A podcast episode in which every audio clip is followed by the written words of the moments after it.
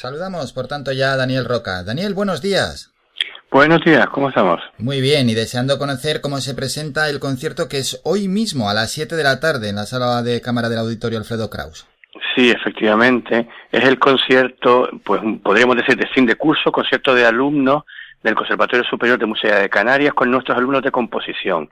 Es el concierto del departamento, bueno, una oportunidad en el que un poco nos podemos de gala y nuestros alumnos de composición, que son alumnos de los cuatro cursos, tienen la oportunidad de presentar sus obras ante el público, pues en una sala tan emblemática como el Auditorio Alfredo Kraus. Ni más ni menos, ¿eh? Un sitio imponente. Sí, sí, desde luego. Para ellos es una gran oportunidad porque además eh, ven cómo, aparte de hacer realidad lo que han compuesto, verla hecho de realidad, pues también es una experiencia porque ellos autogestionan también una gran parte del concierto y se organizan pues una oportunidad también de mm, trabajar todo el tema de producción, que es importante. Un compositor no solo se debe dedicar hoy en día a escribir la partitura y olvidarse de ella, sino también tiene que ocuparse de todos los aspectos de hacer la realidad. Claro, esa educación integral, ¿verdad? Que se, se lleva a la práctica, que es donde, pues también un músico, como dice, no se puede descuidar. No, no, no, se trata de formar profesionales que sean capaces en múltiples ámbitos y todos relacionados con, bueno, la especialidad, que en este caso son nuestros alumnos que han elegido, pues, orientarse hacia la composición.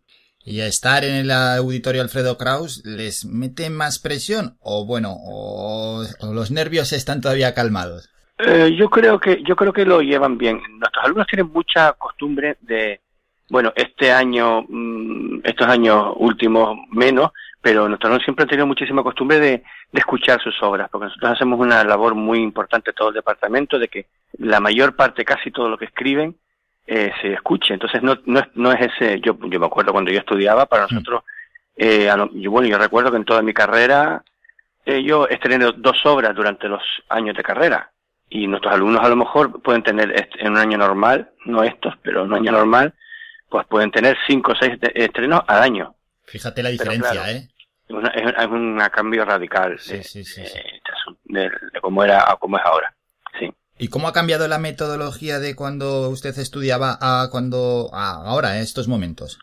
Pues ha cambiado muchísimo, porque antes el plan de estudio básicamente se componía de una asignatura, que era la asignatura de componer música. Y un poco también en el sentido que digo, ahora el, el, el plan de estudio es mucho más amplio y, y, engloba pues los arreglos. También, además, eh, en este, antes los compositores solo se dedicaban a lo que se llama la música contemporánea o vanguardista, vanguardista que quizás está un poco más alejado del público y ahora nuestros alumnos y nosotros también estamos muy interesados, aparte de la composición clásica, pues en ámbitos como la música para audiovisuales, como la música para videojuegos, la composición en entornos eh, de música más moderna. Eh, el entorno de la composición ha cambiado muchísimo a nivel de mentalidad de, de qué tipo de música hace un compositor de conservatorio. ¿Y eso se debe a quizás pensando también en el mercado laboral?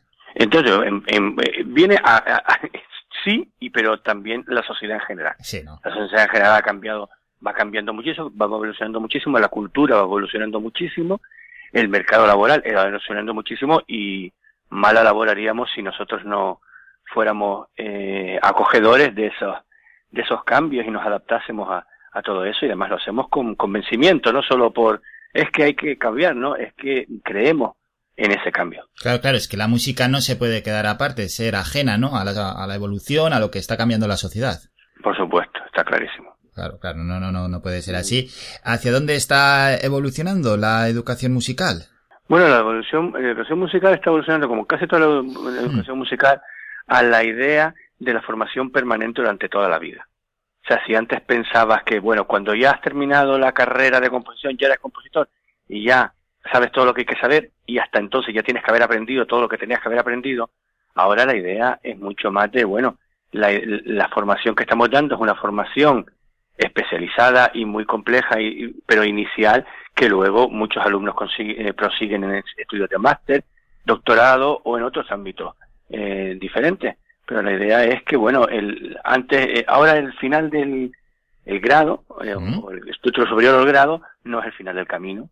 Y entonces, en ese sentido, eh, bueno, creo que somos bastante conscientes de ese cambio. Bueno, y hoy es la gran cita para los Álvaro, Alba, Elisa, Ricardo, Rancés, Alberto y compañía. Sí, nueve obras tenemos muy variadas de muchos grupos en el que además ellos trabajan con sus propios compañeros para también insertarse mucho más en la vida del centro y la mayor parte de los alumnos de las obras las han organizado ellos en ensayos con sus propios compañeros. Luego también tenemos eh, para la primera de las obras el Quinteto de Viento Aulos, que es un quinteto de viento establecido, profesional, que colabora en este concierto, pues eh, tocando una obra de, de, Álvaro Díaz, que es uno de nuestros alumnos que están acabando la carrera. Bueno, es un, un, programa muy variado, muy interesante, obras de pequeñas, de dúos, tríos, cuartetos, quintetos, eh, un programa, son nueve obras bastante variadas. Bueno, qué bueno todo ello, y además que sirve para conocer y potenciar ¿no? a los jóvenes músicos y compositores del archipiélago. Sí, sí, sí, y también la labor del conservatorio, claro. Eso es, por si alguno nos está escuchando también y se quiere acercar por allí. Sí, por supuesto. Sí, eh, hmm. sí, todavía se podrán encontrar las entradas o en taquilla, supongo, o a través, sí, sí. no, me refería, del auditorio. Me refería ya también al, propio conservatorio. Al, las entradas lo vamos a recordar, claro que sí. Es sí, auditorioalfredokraus.es, ahí se pueden sacar las, las entradas, lógicamente, y si no, en la taquilla del propio auditorio Alfredo Kraus, Hoy en horario a partir de las 4 de la tarde. Y recordamos que hoy empieza el concierto a las 7 de la tarde en la sala de cámara del Auditorio Alfredo Kraus. Sí, sí, mucha adaptación, muchos horarios mm, poco habituales, mucha adaptación también en cuanto a la seguridad, tanto de las personas que asisten al concierto como de las personas que participan al concierto. Bueno, este año es el más complejo de todos en ese sentido.